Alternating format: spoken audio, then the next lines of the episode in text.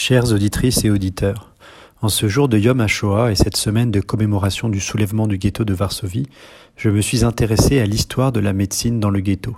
Quel était l'accès aux soins d'une population décimée par la famine et les épidémies, où plus de 5000 personnes mouraient chaque mois du typhus?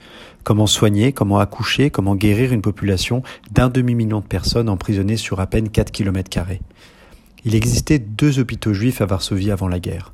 L'hôpital juif pour enfants Berson et Baumann, ouvert en 1878, et l'hôpital juif de Chiste, ouvert en 1902.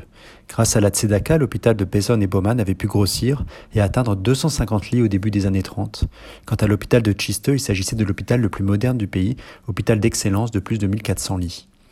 L'hôpital pédiatrique se retrouva confiné dans le ghetto en novembre 1940, puis fermé lors de la grande vague de déportation de l'été 42 et de la liquidation du petit ghetto.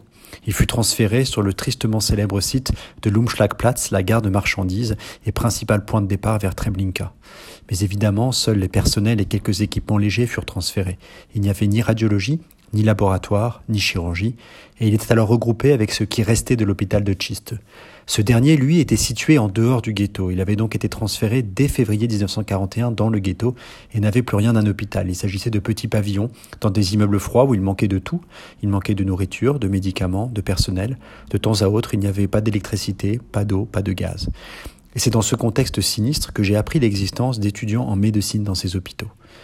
Anatomopathologiste de renom, Julius Zweibaum avait en effet reçu l'autorisation des nazis de créer un groupe d'études de la typhoïde et des maladies infectieuses.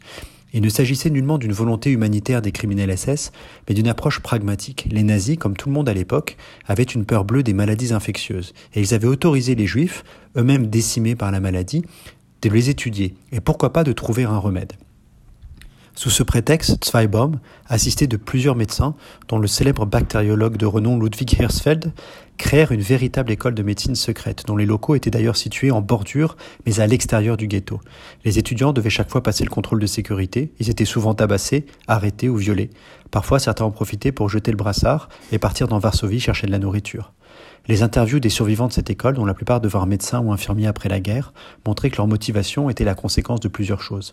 La volonté de lutter contre la crise sanitaire du ghetto, certes, mais aussi et surtout de lutter contre l'ennui et le désespoir, de donner un sens à leur vie, de récupérer une partie de cette dignité volée par les nazis, voire de mener une résistance passive par cette désobéissance utile, eux qui risquaient leur vie chaque jour pour étudier la médecine.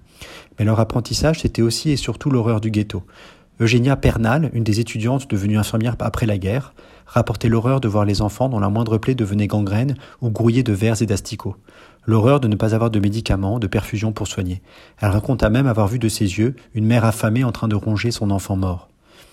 L'histoire de cette école de médecine est une petite lumière dans les ténèbres du ghetto. Et pour en savoir plus, parmi les sources qui m'ont été utiles pour cette chronique, je vous recommande la lecture de l'article de Charles Roland, professeur de médecine à Ontario et publié dans Medical History en 1989, ainsi que le livre de Bruno Alioua intitulé Les 948 jours du ghetto de Varsovie.